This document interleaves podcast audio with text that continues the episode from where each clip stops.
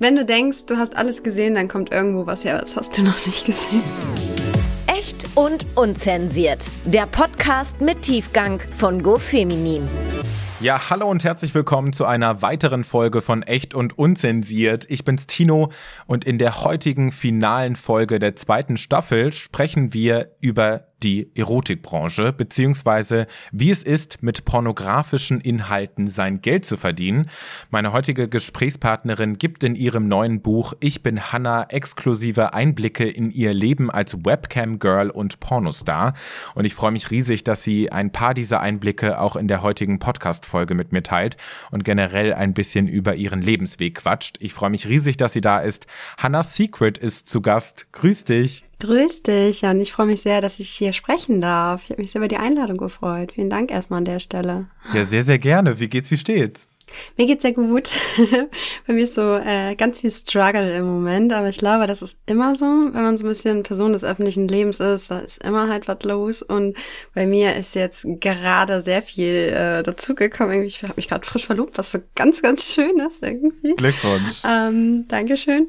Ja, und dann baue ich im Moment auch noch äh, ein Haus, also eigentlich sind es zwei Häuser und ähm, ist noch eine große berufliche Veränderung, die gerade ansteht. Und ja, ich habe ein Buch geschrieben, das halt auch noch irgendwie. Also es ist viel los.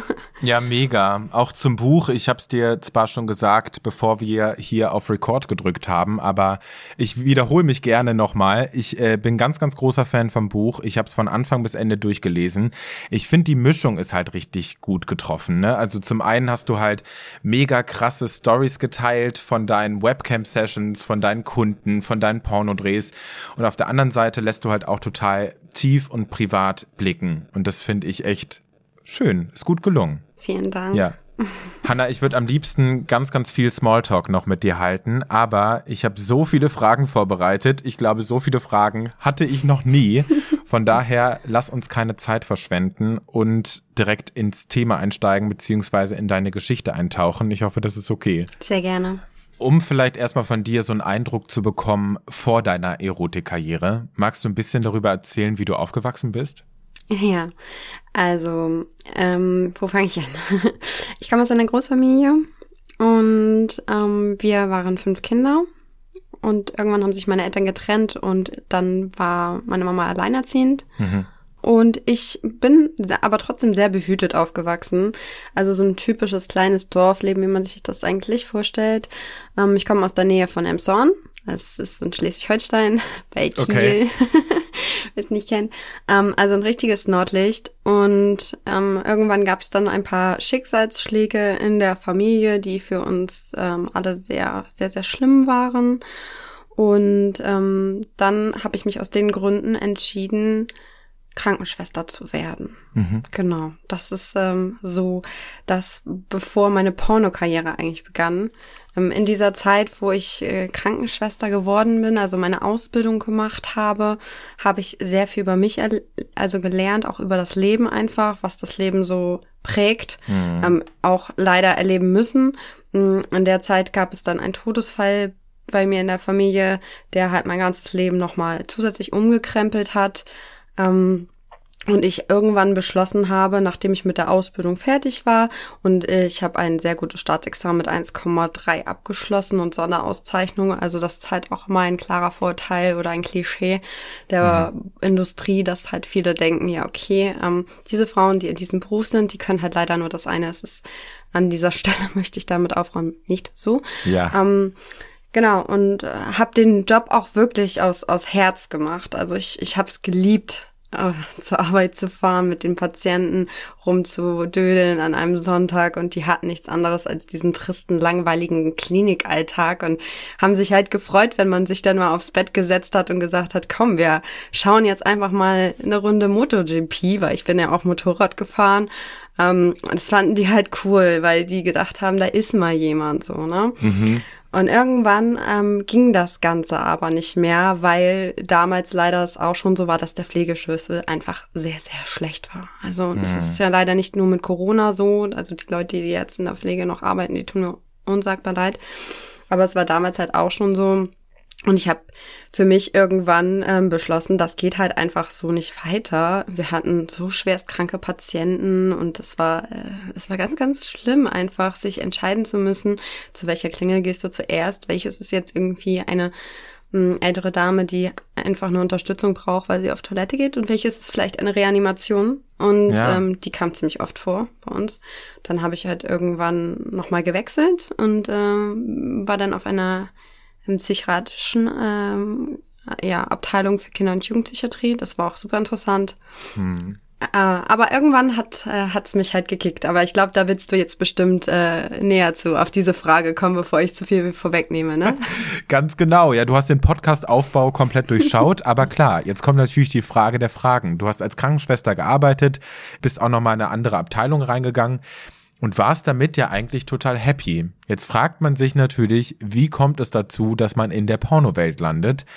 Also, wie bist du auf die Idee gekommen und wie hat das überhaupt gestartet? Ja, also, es hat so gestartet. Also, wie gesagt, ich komme ja aus Emshorn und ähm, was vielleicht viele nicht denken würden, aber ich nenne es immer so. Emshorn ist eine kleine Pornostadt. Ah, Es ist unfassbar, wie viele äh, Mädels da in der Industrie sind. ach krass. ähm, wo man es nicht vermuten würde, halt einfach, äh, weil die Amateurbranche halt so angenehm und anders ist als, als ein Pornoset, kannst du von zu Hause arbeiten und deswegen macht es das Ganze natürlich in so einer Kleinstadt noch irgendwie attraktiver.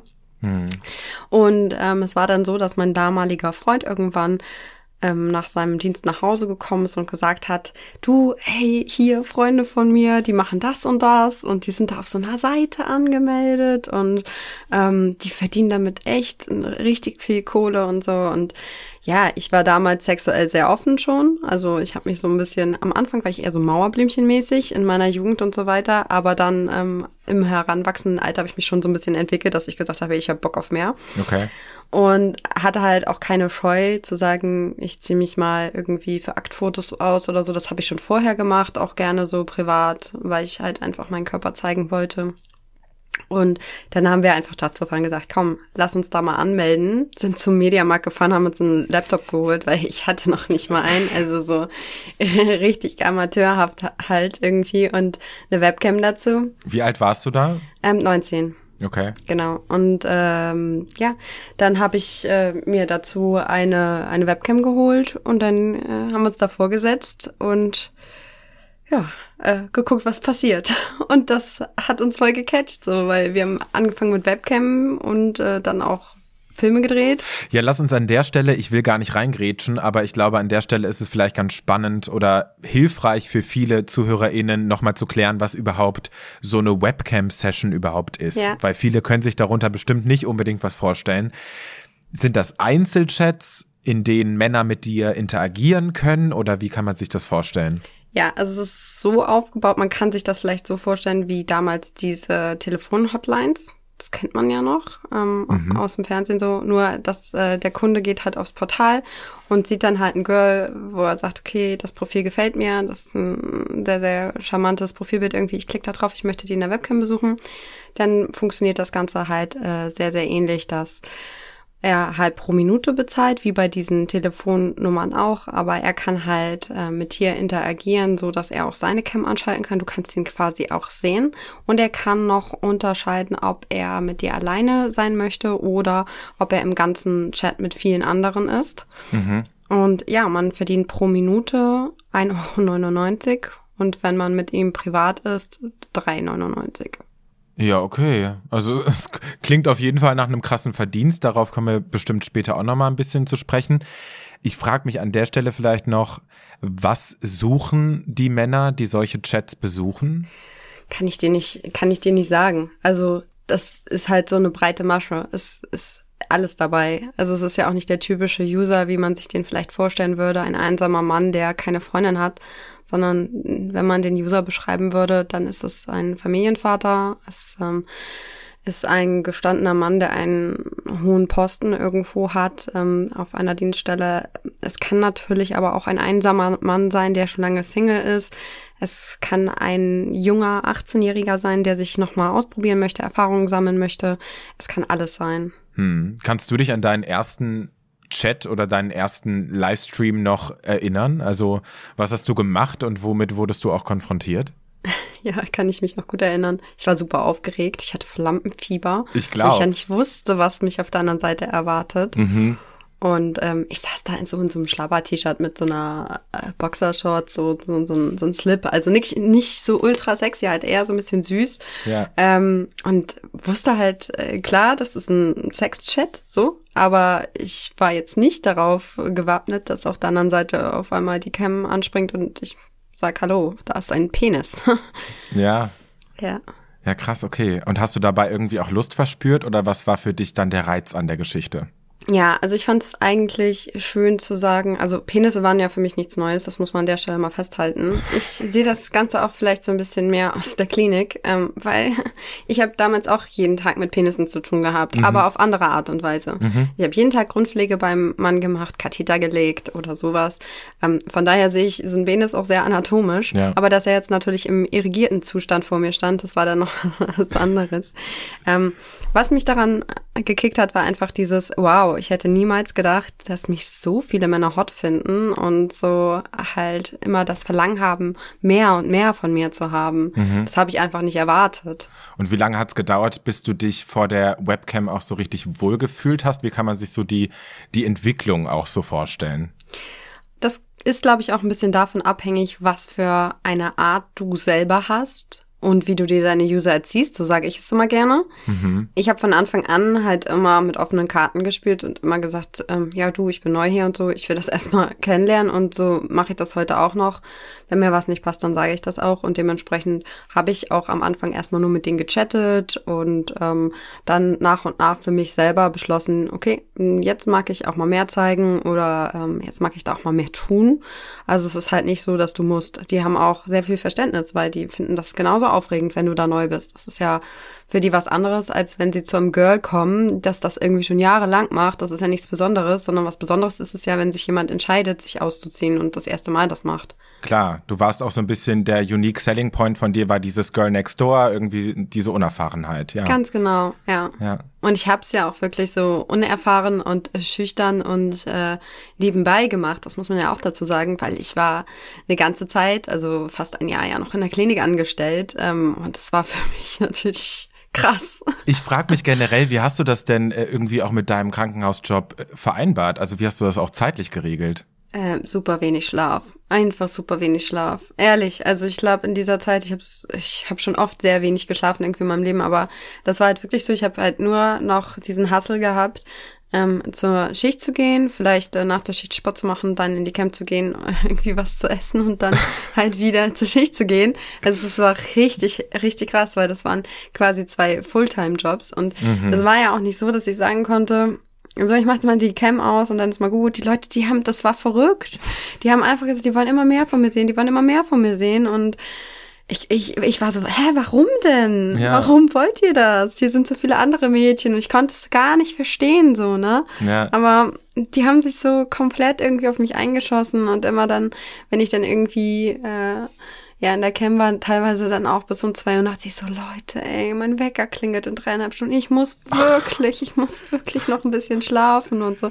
Die, die haben es zum Teil, wollten die mich gar nicht gehen lassen. Meinst du, nee, mach doch durch und so. Ich so, das geht gar nicht. Um Gottes Willen, ja. Ich meine, dein Job im Krankenhaus war bestimmt auch alles andere als chillig. Von daher Ja. stelle ich mir das auf jeden Fall ja krass vor. Aber da sieht man, glaube ich, auch so ein bisschen den Sog, den das Geld hatte auf dich, oder? Also du hast relativ schnell schon gutes Geld gemacht. Ja, das war so. Das hätte ich auch, wie gesagt, nicht erwartet. Bei uns war die Motivation, also bei mir und meinem Ex-Partner damals auch nicht, ähm, zu sagen, wir machen jetzt super schnell super viel Geld. Soweit haben wir ehrlich gesagt nicht gedacht. Wir haben daran gedacht, so, okay, vielleicht ist mal ein Urlaub mehr drin Ja. oder ähm, ein neues Auto, weil ich habe ich hab damals einen Twingo gehabt, so einen alten, und der ist halt fast auseinandergefallen. Ähm, als Krankenschwester verdient man halt nicht so gut Geld. Das war schon immer so. Und äh, wenn man davon seine Miete zahlen muss, dies, das, dann wird es halt schon schwierig. Ähm, da spart man halt echt jeden Cent so, dass man sagt, man will noch mal in Urlaub fahren und so. Ja. Ja, und äh, so haben wir eigentlich gedacht, dass man halt vielleicht ein bisschen entspannter lebt halt, aber jetzt einfach nicht dieses, ähm, boah, man kann damit super schnell super viel Geld verdienen, weil warum auch? Ich war ein einfaches Mädchen, was sich auf dem Portal angemeldet hat. Ich war ja No-Name. Also wieso sollte man damit so viel Geld verdienen, ne? Ja, voll. Ein Fakt, den du in deinem Buch auch äh, beschrieben hast, fand ich krass, ne? Deutsche Männer sind Weltmeister im Pornos gucken. Allein in Deutschland werden jeden Tag rund 12,5 Millionen Euro für Online-Pornos ausgegeben. Das ist auf jeden Fall eine Hausnummer. Das ist viel Geld. Krass, ja. Ähm, ja, irgendwann hast du ja dann auch angefangen, neben dem Webcam-Geschäft eigene Pornos zu drehen. Mhm. Wie bist du an die Sache rangegangen und wie hat sich das auch entwickelt? Das war, also es war so, dass die natürlich dann immer mehr von dir sehen wollen auf der Plattform. Du möchtest denen ja auch mehr bieten. Wir haben dann gesagt, wir fangen erstmal so mit Solo-Clips, also Hardcore-Solo-Clips. Und ähm, dann halt äh, auch, klar, mit, mit Interaktion, also mit äh, einem Penis dabei. Das ist ja das, was sie halt sehen wollen. Spannend daran ist, äh, sie wollen gar nicht den Mann sehen, darum, also das macht eher die Fantasie kaputt, das lässt die eher zerplatzen, sage ich mal, weil sie halt sich so auf, äh, ja, ich sag die Hanna mal bewusst einstellen, dass sie halt sagen, sie wollen halt sehen, was mit mir da passiert, ähm, was ich da mache.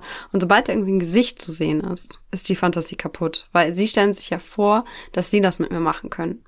Und deswegen ist halt die ähm, ja, logische Konsequenz für mich gewesen, dass ich in POV drehe, mhm. also Point of View. Das heißt halt, dass der Zuschauer quasi dann so aus der Sicht des Filmers heraus interagiert und zusieht. Und dann habe ich ähm, gedacht, okay, wir fangen soft an und machen mal irgendwelche kleinen Geschichten, so mein Motorrad damals mit eingebaut. Und ähm, dann steigern wir uns langsam. Das Ding war, ich hatte voll Bock drauf. Der, der eigentlich aber die Idee hatte, nämlich mein Ex-Partner, hat nachher im wahrsten Sinne des Wortes den Schwanz eingezogen, was ich halt nicht so cool fand, weil er dann Angst hatte, wow, es schlägt quasi echt extrem die Runden. Also Webcam ging noch so, mhm. aber als wir angefangen haben, Pornos zu drehen, da war das halt so krass, dass es halt jeder irgendwie gesehen hat, weil diese diese ganzen Fotos und Videos, Screenshots gingen durch alle WhatsApp-Gruppen. Es oh ging je. durch die ganze Stadt. Es wurde super schnell irgendwie publik, was ich halt auch nicht gedacht habe, weil ich dachte, das ist halt so eine Seite, wer kennt die schon, aber hm, das kannte. Du bist da sehr naiv dran gegangen. Ja, voll. 19, ne? Also. Ja, mein Gott, klar. Ja, aber hast du dann auch so ein bisschen diesen Druck verspürt, immer wieder einen draufsetzen zu müssen, damit, damit die Kundschaft am Ball bleibt, weil für dich war es auch krass, dann diesen Rückschritt zu haben. Ne? Du hast dann irgendwie mit deinem Partner diese Hardcore-Pornos gedreht und dann wollte er auf einmal nicht mehr und dann musstest du wieder auf Solo-Geschichten umsteigen und das war auch wirtschaftlich dann irgendwie wieder ein bisschen blöd, ne? Genau. Ja, man muss sich das vorstellen wie jeder Creator. Also jeder kennt das, glaube ich, der YouTuber verfolgt, der irgendwelche Creator verfolgt auf Twitch oder so. Du bist ja immer dabei und hast diesen Druck zu sagen, hey, du musst neuen Content kreieren. Das ist eigentlich eins zu eins auch in der Erotik. Du musst dir ja immer was Neues einfallen lassen. Und klar, wenn dann in dem Sinne halt ähm, der Partner wegbricht, ist es halt noch schwieriger, kreativ zu sein, wenn du Solofilme drehen musst, weil da geht ja auch irgendwann dann die Fantasie aus. Und es war natürlich finanziell auch uncool, weil die anderen Filme kamen natürlich viel besser an. Das ist mhm. ganz klar so. Wir haben uns irgendwann getrennt, das war aber nicht der Grund äh, wegen der Filme. Also das wäre für mich auch nicht in Frage gekommen, zu sagen, okay, mir ist das so viel wert, um meine Beziehung dafür aufs Spiel zu setzen, mit jemand anderen zu drehen. Wir waren halt monogam, bin ich halt immer noch. Also ich bin jetzt ja auch ja. in einer Partnerschaft und wir leben monogam. Ich habe ähm, mit allen meinen Partnern, die, mit denen ich zusammen war, immer nur die Filme gedreht und äh, mit niemand anderen quasi außer einmal. Das ist aber auch alles im Buch geschrieben. Ähm, genau, und äh, das, ja, das ist für mich halt ganz, ganz wichtig, halt mich selber dabei immer noch wertzuschätzen und nicht über das zu gehen, was ich halt möchte, nur des Geldes wegen. Voll wichtig, ja. Äh, an der Stelle vielleicht eine spannende Frage. Inwiefern kann man denn kreativ sein bei Solo-Pornos? Also was kann man sich da vorstellen? Was hast du denn alles gemacht? Boah, alles. Nein. nee, es gibt immer Grenzen, Tabus, auch für mich. Äh, natürlich alles so was auch teilweise verboten ist auf Plattformen, ne? So was mit Blut zu tun hat. Du darfst nicht mehr Periodenblut zeigen an der Stelle mhm. mal. Also das finde ich auch schon krass. Ähm, aber auch so Code oder sowas ist für mich natürlich auch voll eklig. Ja. Aber es gibt Leute, die stehen drauf. Ja. Ähm, nee, was macht man? Ähm, ich habe mir einfach in meinem Kopf ausgedacht, was würde jemand interessant finden. So, dann bin ich zum Beispiel an eine Tankstelle gefahren ähm, und bin durch äh, eine Waschstraße gefahren und habe mich dabei, habe die Kamera vorne hingestellt ins, ins Cockpit und habe mich dabei halt dann die ganze Zeit befummelt und mich selbst befriedigt. Ja. Und die Leute sind drauf abgegangen, weil was mir nicht klar war, was man aber in der Kamera gesehen hat, zum Beispiel im Hintergrund lief dann einer rum. Ajo, ajo. Oder als ich rausgekommen bin, war mir dann zum Beispiel auch klar bei solchen Aktionen, okay, cool. Ähm, da war ja eine Überwachungskamera in der Waschstraße, weil die Leute, die draußen standen, ähm, standen da auf einmal mit fünf Lappen, um mein Auto danach trocken zu machen. Da stand nicht nur einer. Also so eine Sachen ähm, sind dann halt passiert. Also ich war in meinen Solos sehr kreativ. Ähm, ja, da, da kann man halt vieles finden, so, ne? Oder du kannst natürlich auch immer mit der Fantasie spielen der Männer, was, was sie dir auch in der Webcam zeigen. Also wenn jetzt einer sagt, oh, meine Frau ist äh, gerade einkaufen, ich habe nicht so viel Zeit hier, zehn Minuten, dann müssen wir fertig werden. Okay, dann machst du halt einen Film draus und spielst mit der Fantasie und sagst, ja, ähm, die Frau ist gerade aus der Tür, äh, jetzt gehörst du mir und mhm. gibst ihm eine Wix-Anleitung oder so. Also da gibt's verschiedene Möglichkeiten. Was ich auch krass fand, war, dass du teilweise auch einfach so Videos hattest, die so super schnell gemacht waren, so ich gehe ins Gebüsch und pinkel dahin. Ja, genau. Sowas habe ich schon gemacht, ähm, weil für mich ist halt Pipi, es ist halt nicht schlimm, finde ich so. Äh, es ist halt so super natürlich. Vielleicht sehe ich das halt auch aus meiner Krankenschwesternzeit, aber ich habe halt viel Sport gemacht, so immer, und ich habe halt eine echt schwache Blase.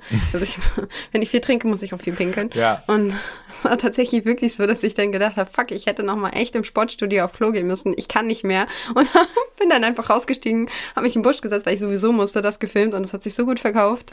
Ja, easy. Iconic. Okay, läuft. Ähm, du hast es gerade schon so ein bisschen angerissen, ne? Es ging relativ schnell dann auch rum, dass du das machst. Wie lange konntest du es denn generell geheim halten? Generell also, es ist halt so die Frage, wo. Bei meiner Familie und so weiter kam es leider schon vorher raus. Auf der Arbeit hat es echt lange gedauert. Zum Glück auch länger, als ähm, dass ich da nicht mehr gearbeitet habe. Mm. Es war irgendwann für mich der Punkt einfach gekommen, dass ich gesagt habe, ey, ganz ehrlich, ich, ich bin halt ein super krasser Gewissensmensch und ähm, mag es nicht, wenn man schlecht über mich denkt. Und das war für mich ein großer Punkt, weil ich wusste, auf der Arbeit haben die super viel von mir gehalten, weil ich halt natürlich die beste Ausbildung da hatte. Ne? Ich hatte äh, super eine super Qualifikation und ähm, auf der Station, wo ich gearbeitet habe, war es halt auch so, die Hälfte war irgendwie erzieherisch, also pädagogisch und die andere Hälfte pflegerisch. Und die Leute, die aus der Pflege kamen, die waren halt schon auch lange da. Das heißt, ich mit meinem frischen Examen, meinem Super-Examen, mit meinen Weiterbildungen, ich hatte auch noch eine Praxisleiteranweiterbildung Weiterbildung gemacht. Also ich durfte dann auch noch ausbilden. Ich war halt super qualifiziert. Hm. Konnte halt schon äh, da eine Menge reißen, äh, Sachen machen, die andere Leute sich vielleicht auch gar nicht mehr getraut haben und so. Und ähm, deswegen haben die so viel auf mir gehalten und ich habe die ganze Zeit gedacht, scheiße, wenn das da rauskommt, ne? Also ich weiß gar nicht, wovor ich mehr Angst hatte. Davor, dass alle enttäuscht von mir sind, weil die dann sagen, Mensch, so was machst du? Oder ähm, äh, diese Reaktion äh, von meiner Leitung halt, dass sie mir irgendwie sagen muss, ja, dann kannst du hier aber nicht mehr arbeiten. So, ich wollte halt einfach nicht, dass mir die Entscheidung genommen wird. Ich wollte selber entscheiden. Und ähm, dann bin ich eines Tages halt zu meiner Leitung gegangen und habe gesagt, du, äh, so und so ist das, ähm, wir wollen reisen. Ich musste mir irgendwas ausdenken. Ich konnte ja nicht sagen, hör mal zu, wir drehen jetzt Pornos. Das, das kannst du ja nicht bringen. So. Ja. Ähm, wir wollen verreisen und deswegen möchte ich gerne kündigen. So. Das habe ich gesagt und ähm, war auch dabei, meine Kündigung zu schreiben und so. Und dann kam aber meine Leitung und hat gesagt, nein, um Gottes Willen, da finden wir doch eine Lösung. ähm, du so scheiße. ja, oh. Wir, oh ich spreche ich sprech mal ähm, mit ähm, der Leitung aus dem Krankenhaus und dann, und dann schauen wir mal, was wir da machen können. Und tatsächlich war es dann so, dass, wir, dass sie halt gesagt haben, ich krieg ein Jahr unbezahlten Urlaub, also die Stelle quasi gesichert. Mm.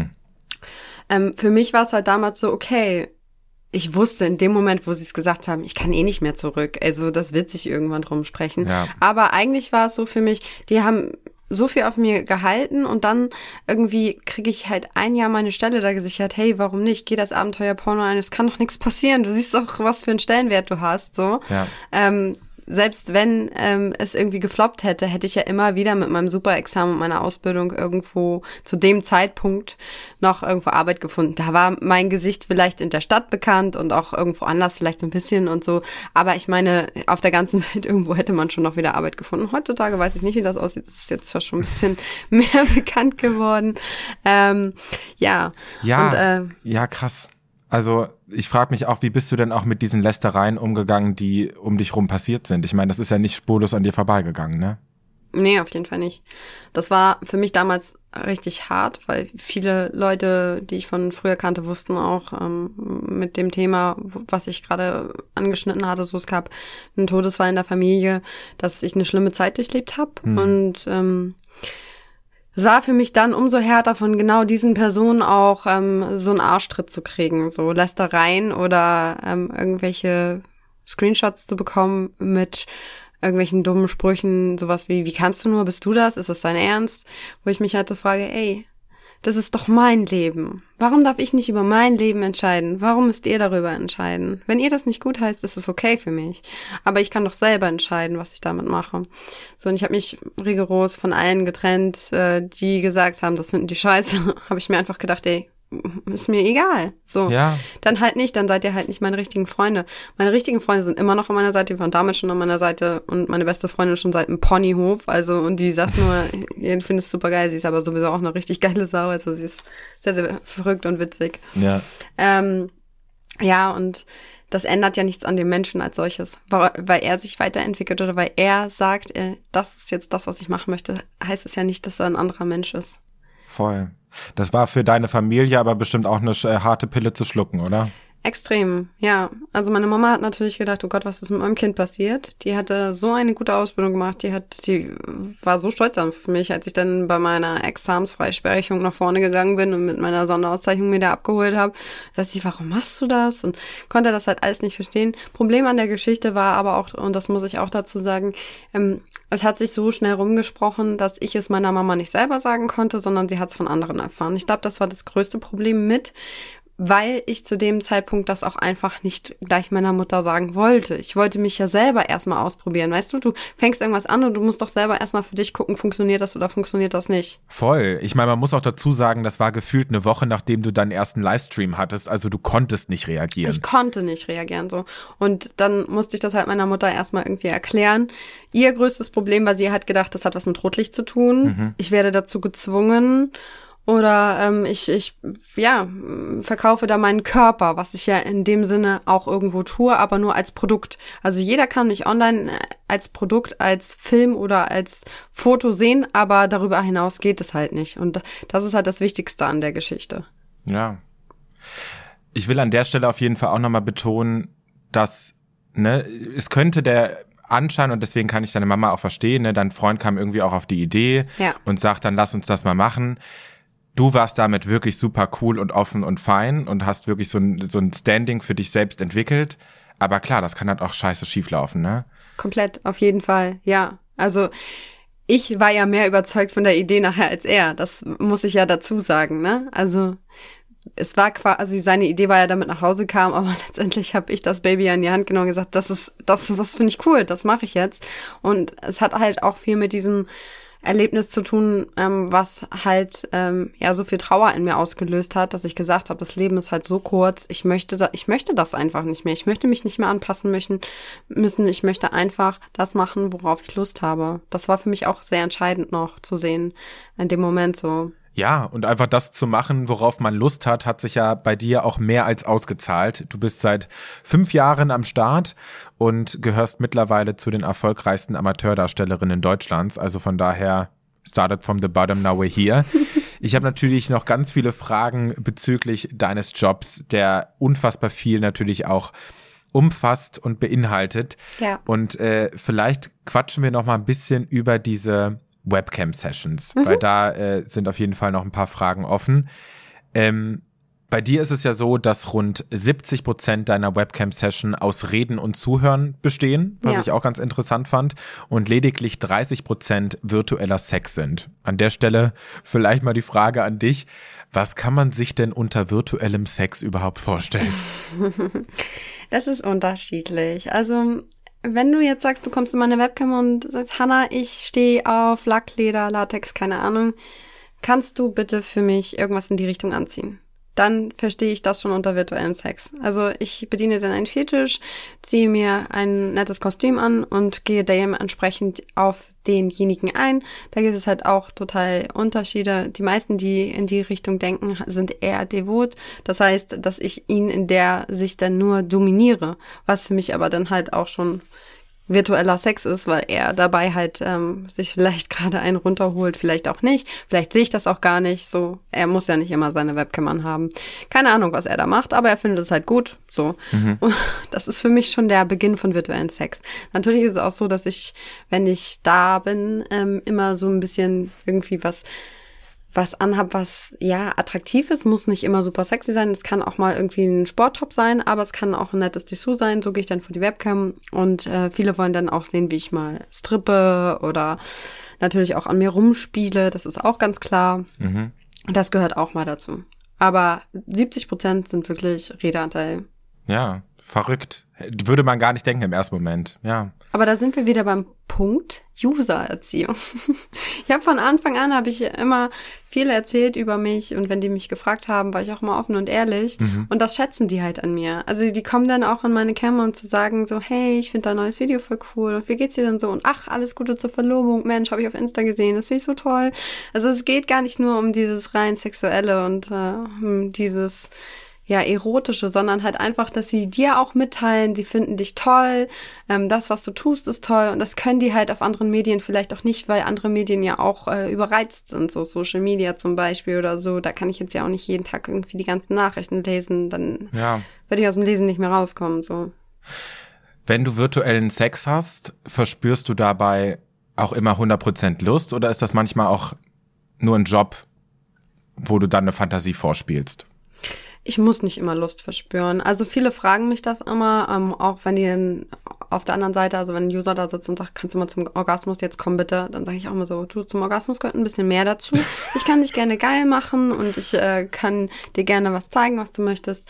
Es das heißt ja nicht, dass ähm, ich irgendwie immer mir was unten reinstecken muss oder so, ja. sondern ich sag ihm das auch so, ich sag du, äh, das ist auch nicht hier mein Job zu sagen, ich muss jetzt hier einen Orgasmus haben oder ich muss jetzt hier Lust verspüren. Wichtig ist ja, dass ich hier bin, ich verdiene hier mein Geld, aber ich möchte dabei Lust haben, dich zum Kommen zu bringen. So. Mhm. Und das soll mir immer noch Spaß machen. Mhm. Und ich glaube, wenn du dich anstrengst und immer die ganze Zeit sagst, oh, ich muss jetzt hier lustvoll sein und so, ich glaube, das ist nicht gut. Dann gibst du zu viel von dir preis und hast nachher auch gar keinen Bock mehr auf den Job, weil es ist ja auch private Lust, die du dann irgendwie weggibst. So. Ja. also die, die Lust muss einfach immer da sein, dass du Spaß an dem Job hast und die Motivation zu haben, den anderen ähm, zum Kommen zu bringen klar oder zu befriedigen auf seine Art und Weise, was auch immer er von dir wünscht, aber du musst dich dabei nicht selber emotional verkaufen, das musst du nicht. Ja. Würdest du sagen, ein gewisses Schauspieltalent gehört irgendwie auch dazu? Ja, auf jeden Fall. Auf jeden Fall, das ist schon auch viel Schauspiel natürlich, was man da tut. Nicht alles. Also, wenn ich mit meinen Usern rede und so, ist das alles real. Also, ich erzähle auch keine Scheiße. Gibt auch welche, die machen das. Ich habe da nie was von gehalten. Ich muss denen da nicht irgendwelche Versprechungen machen, dass ich mich mit denen treffe oder ja. mit denen sagen, ich bin in einer Beziehung oder sonst irgendwas. Ich sage, ich habe einen Verlobten, das ist mein Drehpartner. Ihr könnt mich hier virtuell sehen und ich finde euch trotzdem toll und ihr könnt mich trotzdem toll finden. Aber der Rest bleibt dann auch bei euch im Kopf. Ja, in deinem Buch beschreibst du ja auch einige spannende und skurrile Geschichten, äh, die du mit deinen Kunden erlebt hast. Jo. Kannst du vielleicht, weiß ich nicht, eine krasse Sache oder einen krassen Fetisch spoilern? Aus dem Buch jetzt? Ja, oder halt dein Leben, ne? Ist ja pretty much wow. the same. Hey, es ist so. Wenn du denkst, du hast alles gesehen, dann kommt irgendwo was her, das hast du noch nicht gesehen. Ähm, mir war, bevor ich Webcam angefangen habe und ähm, ja, Filme drehen und mich ehrlich gesagt noch nicht so nah mit der Erotik beschäftigt habe, nicht klar, was es alles für Fetische gibt. Wenn man an Fetisch denkt, denkt man so Lack, Leder, Latex, Füße, keine Ahnung, was gibt es vielleicht noch? Also so, das sind so die gängigen, mhm. wo man sagt so, oh, okay, das ist, ähm, das ist ein Fetisch. Aber als ich dann jetzt in diesem Business war, habe ich kennengelernt, dass ähm, Käsefuß total geil ist, kennengelernt, dass Kot und ähm, Natursekt total geil ist. es gibt so viele verschiedene Fetische. Also lest das Buch, dann wisst ihr es auf jeden Fall. Aber einen mal zu nennen hier. Ähm, ich habe bis vor kurzem gedacht, und der, der war wirklich jetzt erst vor kurzem auch in der Kämme so, die haben wir auch relativ spät ins Buch geschrieben. Ähm, das, das, das geht gar nicht. Aber vielleicht die Leute, die früher Scary Movie geguckt haben, erinnern sich noch an Inspector Doofy. Mhm. Sagt dir der was? Nein, leider nein, aber ich habe es eigentlich geguckt. Oh Mann, das ist dieser dieser dieser Polizist, der immer sagt, oh, ich habe doch gesagt, ich will nicht gestört werden, wenn ich mein Zimmer sauge. aber okay, und das war so, so. oder wie? Ähm, wir wir reden hier also über einen Staubsauger und ähm, dieser User hat hat gesagt, Hannah, ich habe hier was, ich würde dir das gern zeigen und ich habe das halt noch nie jemandem gezeigt. Und ich dachte so, come on, was kann das sein? Ne? Mhm. Ich so, klar, komm, lass uns Privatchat gehen und dann zeigst du mir deinen Fetisch und so. Auf einmal geht die Webcam an und er hockt halt vor einem Staubsauger. Und ich denk so, was macht der da? Ja, also es war halt so, dass er halt den Staubsauger gebumst hat. Mhm. War der an? Nee, zum Glück nicht. Aber also ich weiß es ehrlich gesagt, doch, kann sein. Ich, ich weiß es ehrlich gesagt nicht, weil es war halt nur so, nur dieser Staubsauger. Also es war nicht quasi das Rohr, Rohr dran, dran sondern er hat quasi in den Staubsaugerbeutel halt äh, reingebumst so. Und mhm. äh, auch das mit vollem Elan. Also das sah total wild aus, wie er das gemacht hat. Und ja, nachher hat er halt irgendwie reingespritzt.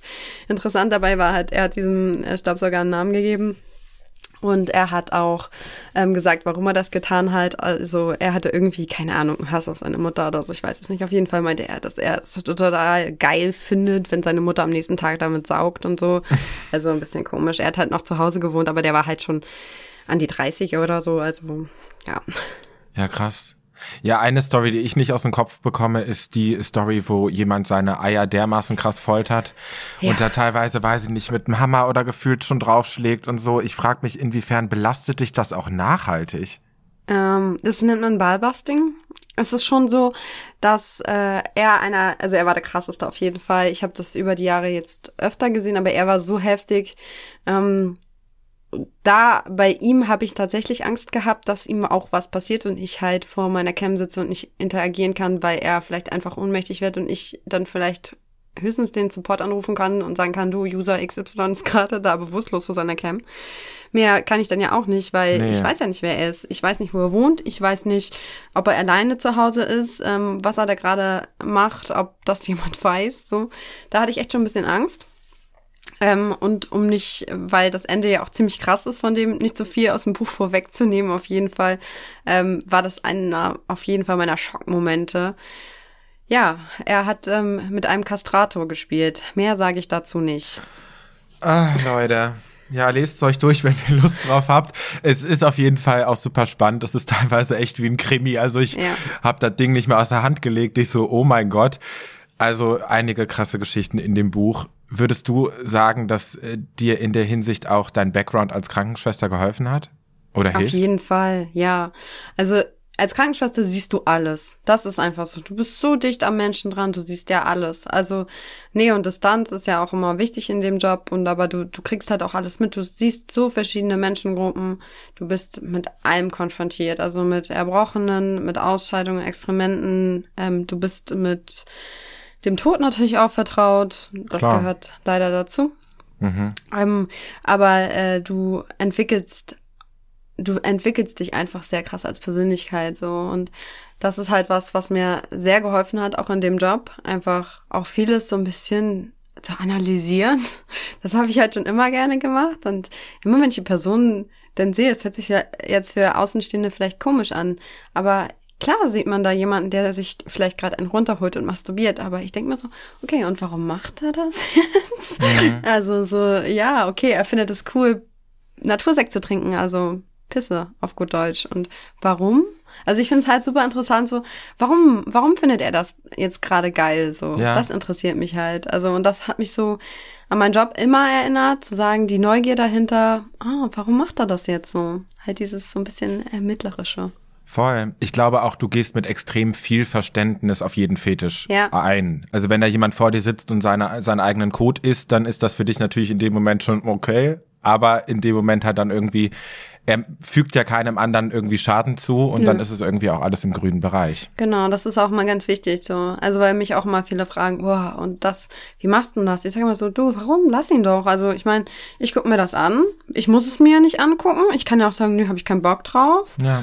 Ähm, geh zu jemand anderen bitte. Aber ich sag dann auch immer, du, warum denn halt nicht? Also er tut doch niemandem was damit. Und ich finde das halt gut, dass es so eine Medien gibt, wo man sagt, ja, der lebt das halt visuell, virtuell aus, anstatt dass er das halt vielleicht im Real Life irgendwie tut. So, das ist ja auch immer noch ganz wichtig. Ja.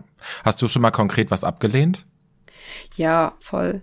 Also es gibt natürlich immer so schwarze Schafe. Äh, das ist so. Ich habe schon mal gesehen, dass eine Cam anging und da und ich konnte es gar nicht richtig entziffern, ob da jetzt irgendwie ein Handy vorgehalten wurde und das halt irgendwie abgefilmt wurde. Aber auf jeden Fall habe ich gesehen, dass da halt ein Hund involviert war. Oh.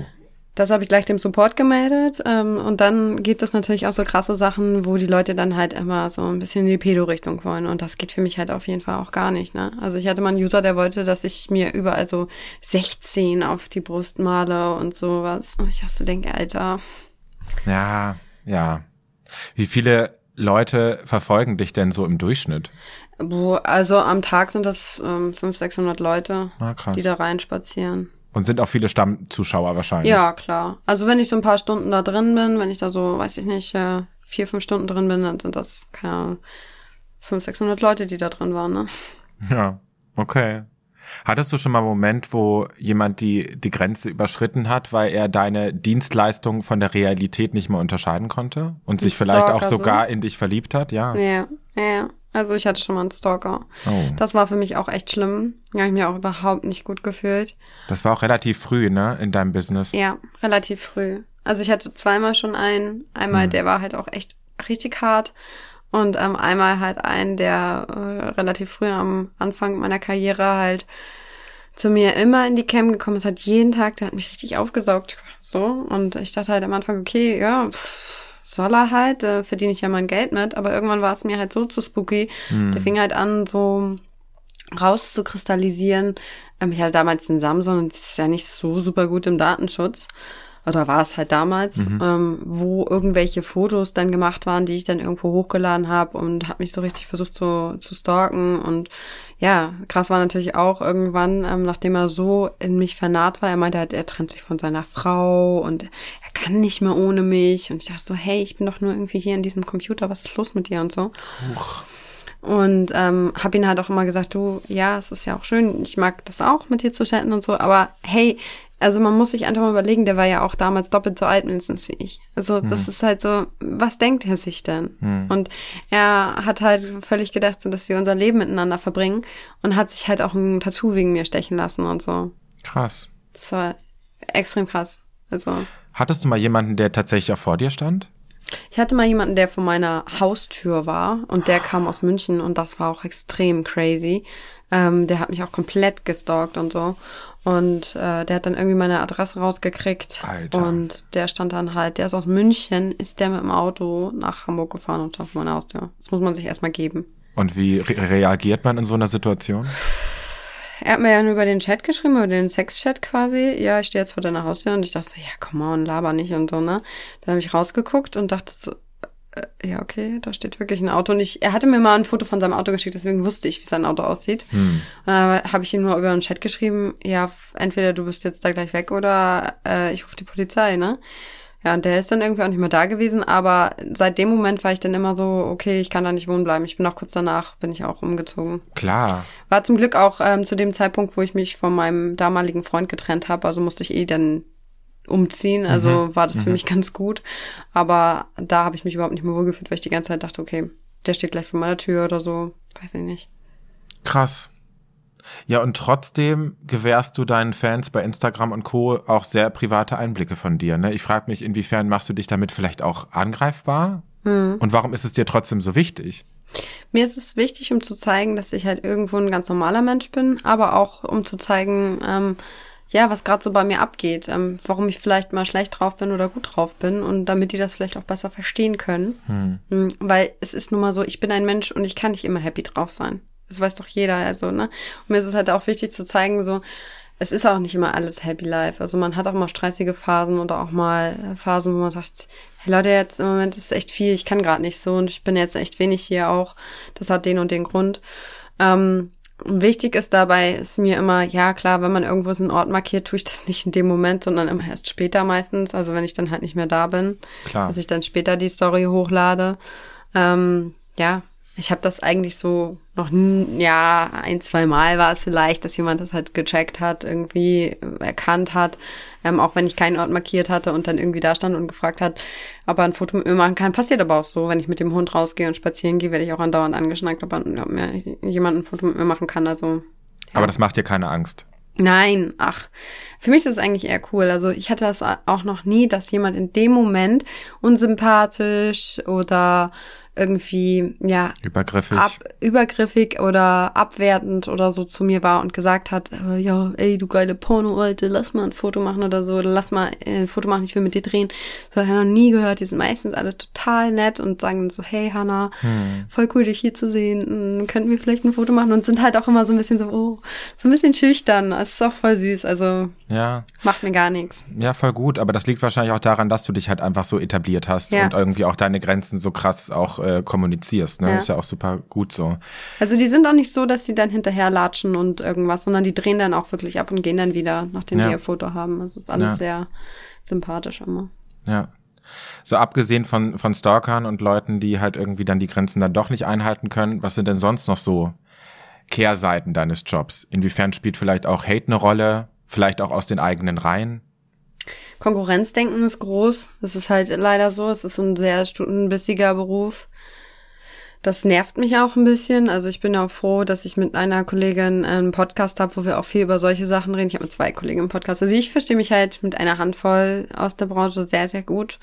Ähm, mit anderen, und das habe ich auch mit Absicht so gemacht, habe ich mich aber von vornherein so distanziert, weil ich halt sehr viel Schlechtes auch mitgekriegt habe, dass die über mich geredet haben, weil ich halt so schnell erfolgreich war, was halt alles auch meine eigene harte Arbeit war. Ja.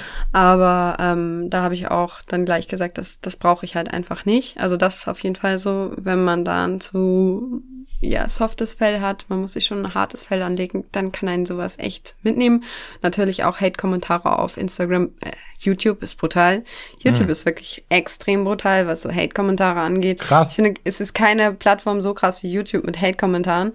Ähm, wenn man da nicht ein dickes Fell hat, dann kann einen das auch ziemlich zerstören. Also ich habe zum Beispiel ganz am Anfang ähm, immer das Kommentar oder den Kommentar so gehabt, so, ja, deine Nase, die sieht aus wie die von Thaddeus Tentakel. Wow. Kennst du den? Mhm. Von SpongeBob. Das ist halt dieser Oktopus oder so. Und ich dachte mir so, ey, komm on, du vergleichst einfach meine Nase mit einem Oktopus. Das ist voll nett von dir. So. Aber da, da habe ich tatsächlich am Anfang so drüber nachgedacht, ist meine Nase denn wirklich? Ist sie so scheiße? Ist sie wirklich so groß und so? Mittlerweile ist mir das so bums. Ey, jeder kann da schreiben, was er will. Es ist mir halt einfach egal. Ja. Also man muss dann lernen, irgendwie, das tut man zum Glück auch dadurch, da drüber zu stehen. Also ja, und natürlich ähm, arbeite ich sehr viel. Also vorher hatte ich ein sehr geregeltes Leben, was meine Arbeitszeiten anging. Jetzt ist es sehr, sehr viel. Aber ich weiß auch, wofür ich es tue. Ich weiß auch, wofür ich es tue. Was sind denn so Vorurteile, die du nicht mehr hören kannst? Ja, einer, den ich schon gesagt habe, halt, dass man nichts im Kopf hat und dass man nichts anderes kann, als sich nur auszuziehen. Ähm, ja, sowas wie, äh, dass man sowas illegal tun würde oder so. Also das gibt's halt auch immer wieder, weil ich mir immer denke so, ey, ich mache meine Buchhaltung jeden Monat, äh, mein Gewerbe ist genauso angemeldet wie jedes andere und so. Ähm, ganz klar auch, oh, du hast schon mit 100.000 Typen geschlafen. Also wenn ich sowas höre, dann muss ich immer richtig eskalieren, weil ich mir so denke, äh, jede Tante heutzutage so auf Tinder, Lavu oder so hat mehr Dates äh, in ihrem Leben gehabt und mehr Sex-Dates in ihrem Leben gehabt als ich. Also ich kann das irgendwie noch ganz gut an zwei Händen abzählen, was in meinem Leben passiert ist. so. Und das ist halt auch so ein riesengroßer Vorurteil, was mich halt auch extrem annervt. Ähm, Du bist halt auch dauergeil, ne? ich bin dauergeil, klar. Klar. Immer. Ja, gibt sowas. einiges. Ja, mein Gott. Ich hoffe, dass wir mit der Podcast-Folge auf jeden Fall da äh, ein bisschen Aufklärung schaffen können und auch einfach, dass Leute mitbekommen, mein Gott, das ist doch auch einfach nur ein Girl, ne? Wie du und ich. Mein Gott. Ganz genau. Hanna, du hast es vorhin schon so ein bisschen angesprochen. Du ähm, warst einige Jahre nach deinem ne, Freund, mit dem das alles gestartet hat, äh, dann auch Single. Und mittlerweile hast du wieder einen Mann an deiner Seite. Ja. Und ich stelle mir das natürlich als Pornodarstellerin gar nicht so einfach vor, jemanden zu finden. Und ich frage mich, wie habt ihr euch denn kennengelernt und was für Probleme waren da am Anfang auch? Ähm, das ist auch eine Frage, die voll oft kommt. Ich denke, Mhm. also bei mir war es halt immer so witzigerweise, die Leute, die ich kennengelernt habe, die hatten überhaupt kein Problem mit meinem Job. Aber ich habe halt auch von vornherein immer gesagt, okay, ich habe da kein Geheimnis rausgemacht. Ich habe Mhm. jetzt natürlich nicht, so wenn ich jetzt jemanden kennengelernt habe, gesagt, so, wenn er mich gefragt hat, was machst du beruflich, beim ersten Date habe ich dann nicht gleich gesagt, ja du, ähm, ich drehe Pornos, sondern der hat mich gefragt, ich habe gesagt, ich bin gelernte Krankenschwester, so. Und wenn ich dann, es ist ja nicht gelogen, so. Klar. Und wenn ich dann gemerkt habe, okay, man versteht sich besser, dann hat man denen das natürlich auch gesagt. Aber es ist ja auch nicht so, dass du jedem Wildfremden das einfach auf die Nase binden musst. Warum auch? Also es hat ja niemandem was anzugehen. In der Regel weiß man ja auch, dass Dates heutzutage so sind, pff, man trifft sich einmal und das war's. Also warum soll ich dem erzählen, was ich beruflich mache? So. Ähm, ja, es wurde mit der Bekanntheit schwieriger auf jeden Fall, weil Leute mich auch schon erkannt haben. Deswegen habe ich Abstand gehalten von solchen Tinder-Dates, Lavo-Dates oder sowas. Da habe ich nichts von gehalten. Ja. Meistens habe ich die Leute halt so irgendwie im Real Life kennengelernt. So war es jetzt auch mit meinem Verlobten. Das war so, dass ich ihn vor drei Jahren kennengelernt habe, sturzbesoffen mit meiner besten Freundin irgendwie ähm, auf dem Oktoberfest und wir da was gedreht haben für YouTube. und ähm, ja, so sind wir dann irgendwie ins Gespräch gekommen. Er meinte, was macht ihr denn hier? Kannte mich zu dem Zeitpunkt wirklich nicht. Und dann äh, habe ich gesagt, ja, ich bin die und die und wir machen hier das und das. Und der so, oh, ja, ist ja interessant ja, haben da ein bisschen was getrunken. Irgendwann sind wir halt so weitergegangen. Dann haben wir die irgendwann an dem Abend nochmal getroffen und dann meinte er so, ja, ähm, hör mal, hast du nicht Lust, ähm, einen Film zu drehen, da wo du noch nie einen Film gedreht hast? Und ich so, hm, ja, hört sich, hört sich spannend an. Äh, was meinst du denn genau? Wo jetzt sage ich nicht, weil der Film ist legendär und das weiß auch jeder, aber das, das, das kann ich jetzt halt nicht verraten, das geht nicht. Okay, okay.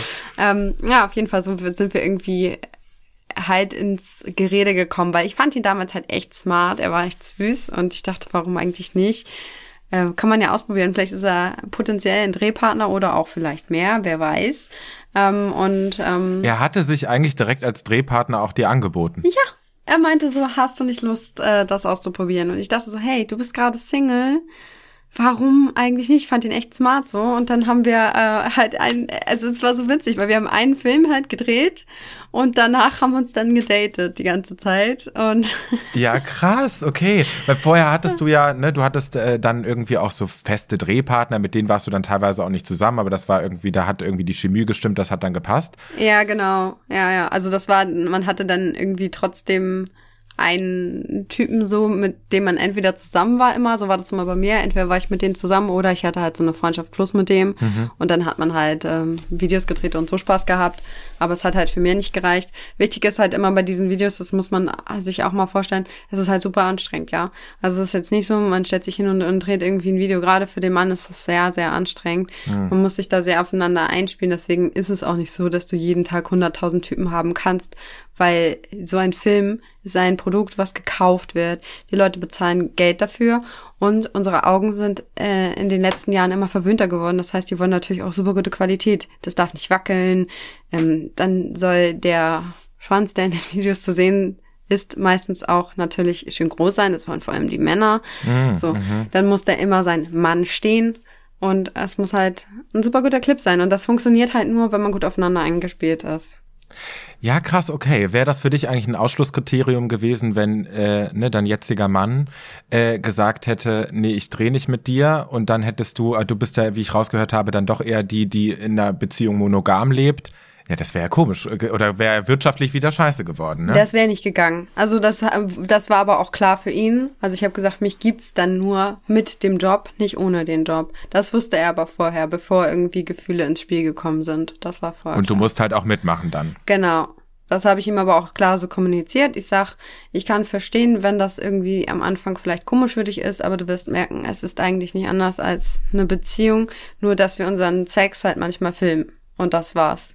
Und so ist es halt auch. Also es ist, weil viele stellen sich halt immer vor, Gott, wie ist es dann mit einer Pornodarstellerin zusammen zu sein?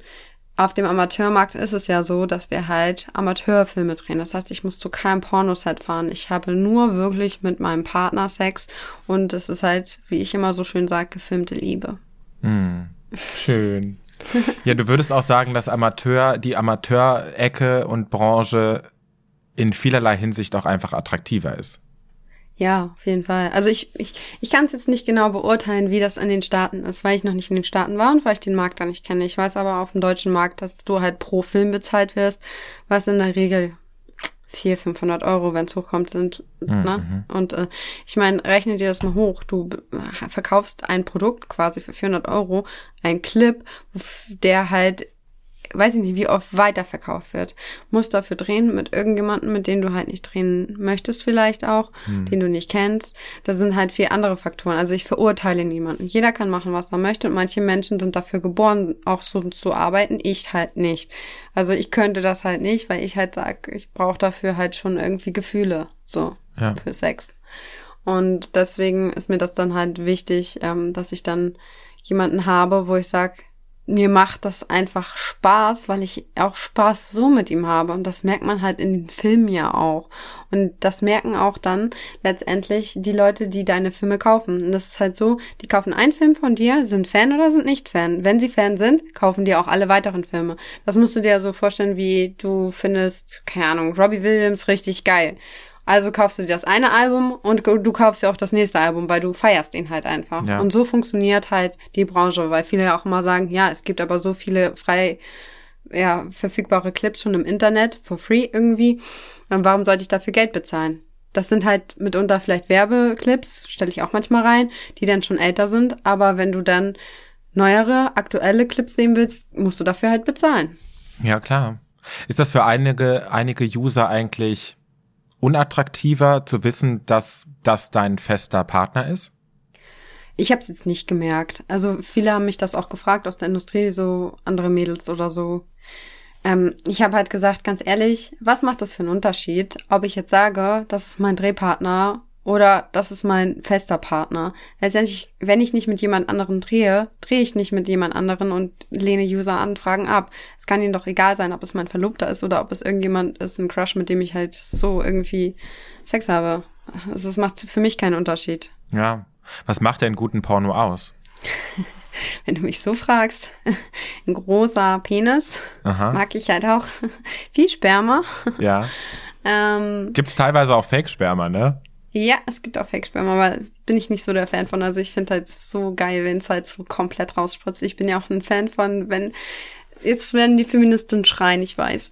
Aber ich erkläre kurz, warum ich das so feier. Okay. Ich feiere das, weil es das Sperma von meinem Freund ist. Ich würde es nicht feiern, wenn es irgendein Sperma ist. Mhm. So.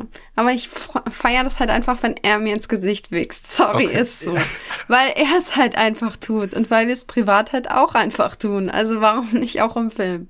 Ja. Und das hat für mich halt nichts damit zu tun, dass ich halt dann total devot bin oder so, sondern einfach, weil ich halt auch natürlich ähm, 90 Prozent meiner Zielgruppe auf die Männer lege, die nun mal auch den männlichen Orgasmus im Fokus haben wollen. Und das ist letztendlich ein Cumshot. Mhm. So.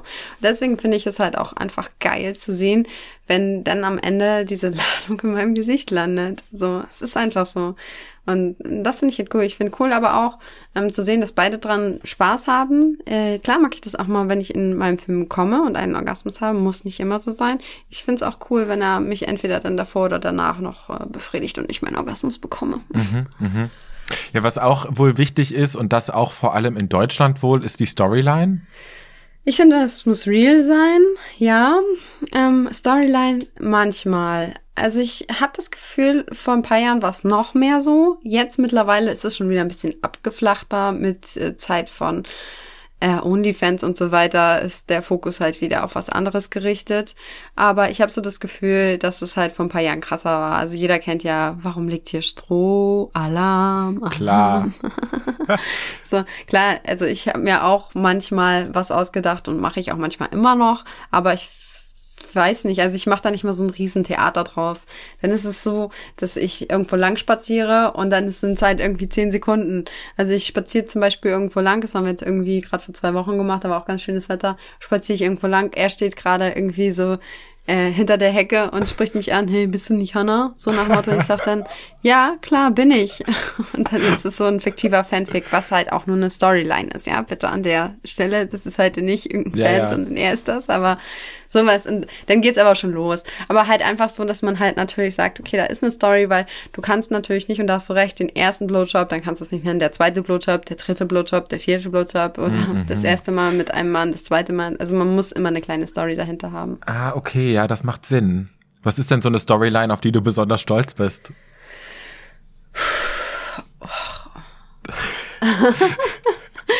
Wenn du wüsstest, wie meine Titel manchmal heißen. Also, Hau raus. ja, weiß ich nicht. Ja, komm, da gibt's alles. Dreiloch, geil, ähm, äh, nimm mich in alle Löcher. Ich habe meine Tage, dann nimm ich halt anal. Aha. Ähm, keine Ahnung, es gibt da halt so alles. Aber es gibt natürlich auch wilde Geschichten, wie ich habe schon mal im Skilift gedreht oder auf einem Oktoberfest und so Public-Sachen. Die gehen natürlich auch voll durch. Ja, das war dein Durchbruch in Österreich, ne? In Österreich, ja, das war super krass. Also war mir auch gar nicht so bewusst, dass das so durch die Decke geht. Aber jeder, der jetzt irgendwie aus Österreich immer mal in eine Camp kommt und so, oh, dieses Video, du bist so bekannt bei uns und so. Ja, My God, she goes international, you guys. ja. es war eine geile Abfahrt in sieben Minuten oder so. Und wir haben da halt mal eben schnell einen Film drin gedreht in dieser Gondel. Lustig, okay. Ja, einige ZuhörerInnen äh, denken sich jetzt wahrscheinlich so, boah, das klingt irgendwie alles gar nicht so schlecht. Ich glaube, durch, äh, du hast gerade auch schon angesprochen, ne, OnlyFans, es ist ja gerade generell irgendwie fast schon ein Trend geworden, da irgendwie in die Erotik-Ecke sich so ein bisschen zu bewegen. Was würdest du denn Newcomern prinzipiell raten? Worauf sollte man unbedingt achten? Entscheiden. Und zwar, das ist das eine, was ich halt jedem rate. Entscheide dich selber, ob du mit deinem Inneren damit cool sein kannst. Wenn deine Familie davon weiß, wenn Freunde davon wissen, dass der Arbeitgeber das mitbekommt. So, möchtest, liebst du deinen Job so sehr, dass du den eintauschen möchtest gegen etwas anderes? Mhm. Ähm, oder bist du vielleicht, das machen ja auch viele noch am Studieren und so, bist aber cool damit, so eine Arbeit auszuprobieren. Aber du musst dich halt entscheiden, ob du das kannst. Und ich würde auch immer sagen, probier es halt erstmal aus. Es gibt ja, ich weiß nicht, ob du das kennst, so viele No-Face-Geschichten im, im Netz auch, so No-Face-Pornos und so.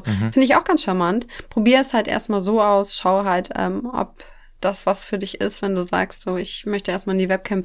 Zeig nicht gleich dein ganzes Gesicht, sondern zeig irgendwie eine Sil- Silhouette von deinem Körper, etwas, was spannend ist. Ähm, Im Anzeigebild, so die Leute, die in die Cam kommen, in der Regel, die werden dich nicht irgendwo verpetzen oder so, die kommen halt in die Cam, weil die halt das eine von dir wollen, aber gerade in in Pornos ist es halt so, dass ich da nicht so viel zeigen würde. Entweder mit Perücke und Sonnenbrille oder keine Ahnung, halt so, dass man dich nicht erkennt erstmal, um einfach zu schauen, bist du damit cool? Kannst du dir das vorstellen, das immer zu machen? Oder ist es halt jetzt ein, zwei Mal und dann fühlst du dich nicht mehr wohl? Ja, und Geld sollte einfach auch nicht der Hauptantrieb sein. Genau, Geld sollte nicht, klar ist es mit eine Motivation, das gebe ich auch zu, weil sonst, ähm, Natürlich. ne, das ist sonst würde ich lügen. Es ist ja einfach so, sonst hätte ich meinen guten Job, den ich ja hatte, ja auch nicht eingetauscht. Ich habe ja Geld verdient. Ähm, ich war ja nicht in Geldnot oder so. Äh, aber es muss halt die Motivation dahinter sein, dass du Sex liebst. Das ist sehr, sehr wichtig. Also, dass du offen mit dir bist, dass du ähm, Bock hast, neue Sachen auszuprobieren, dass du keine Scheu für irgendetwas hast. Und das sollte so halt die Hauptmotivation sein. Gibt's für dich für den Job eigentlich so ein Ablaufdatum? Ja, auf jeden Fall. Also das muss auch jeder selber entscheiden. Das verurteile ich auch nicht. Es gibt ja GIFs, MILFs, keine Ahnung, es gibt alles. Ähm, für mich wäre es nix. Das habe ich immer gesagt, weil ich da einfach das bodenständige Landei von nebenan bin. Es ist, ist einfach so. Es ist so.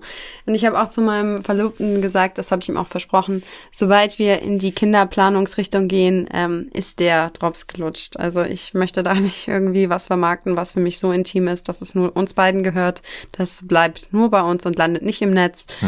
Ähm, Sobald das in die Richtung geht, dann ist vorbei.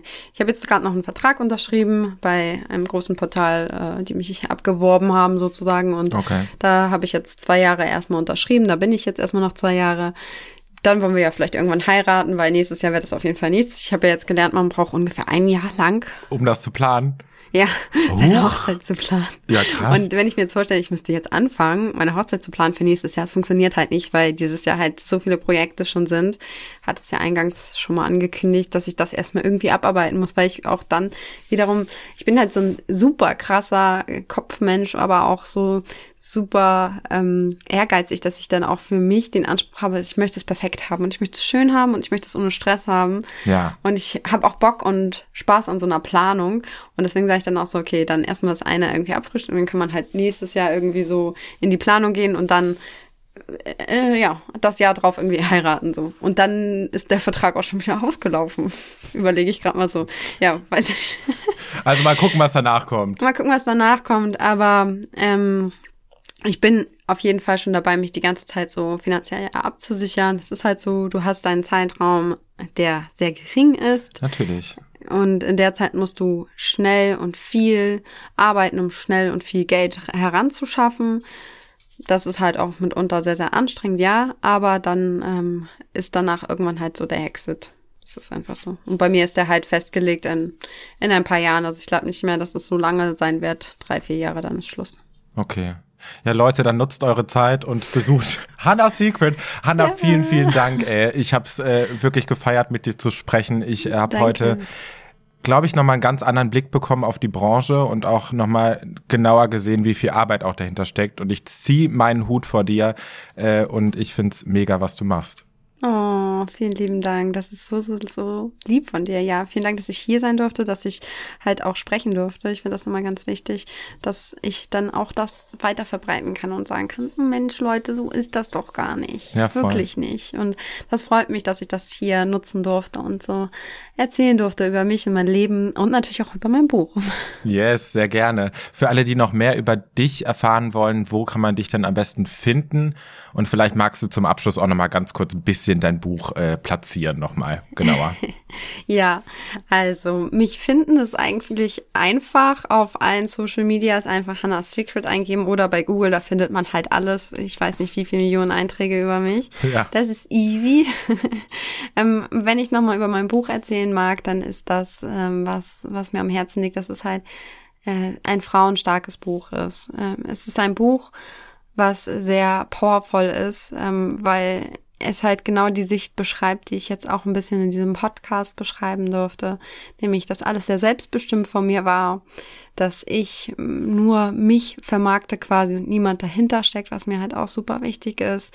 Und es ist ein Ratgeber, sind 25 Prozent Ratgeber. Das heißt, jeder, der sagt, hey Hanna, ich wollte schon immer mal wissen, wie es ist, wenn man mir ans Hintertürchen klopft, der kann da nachlesen. Jeder, der sagt, Hanna, ich habe das Gefühl, dass mein Freund mich falsch leckt oder fingert, mhm. der kann darin nachlesen, aber natürlich auch für alle Männer, wie finger ich eine Frau richtig oder lecke eine Frau richtig, sehr, sehr wichtig. Ja, und dann erzähle ich natürlich viel über mein Leben, also wie es dazu gekommen ist, was halt sehr, sehr spannend ist. Tino hat es ja angesprochen, es gibt viele Höhen und Tiefen in meinem Leben. Das ist in jedem Leben so. Meine Vergangenheit ist aber geprägt von sehr vielen Tiefen und ich finde auch gerade, dass es auch schön zu sehen, dass man sagt, man lässt sich nicht unterkriegen, man muss natürlich ähm, Sachen verdauen, aber wie es immer so schön heißt, die Krone richten und weitermachen. Also nicht runterziehen lassen. Es gibt immer wieder ein Auf im Leben und nicht nur ein Ab. Das finde ich sehr, sehr wichtig. Und ja, es hat natürlich sehr viel Witz und Charme, dieses Buch. Also es ist auch sehr witzig einfach, das muss man auch sagen. Ja, und die krassen Stories, die wollt ihr auch nicht verpassen. Wie gesagt, äh, holt's euch, lest's euch durch. Ich kann es sehr empfehlen. Ich habe es, wie gesagt, auch komplett durchgelesen. Ansonsten war's das äh, mit der zweiten Staffel von Echt und Unzensiert. Ich danke für eure Unterstützung. Falls ihr den Podcast noch nicht abonniert habt, dann wird es jetzt allerhöchste Eisenbahn, damit ihr den Start der dritten Staffel in einigen Wochen nicht verpasst. Ich freue mich auf euch. Bis dahin, bleibt gesund und macht's gut. Euer Tino. Danke, Hanna. Danke auch. Tschüss.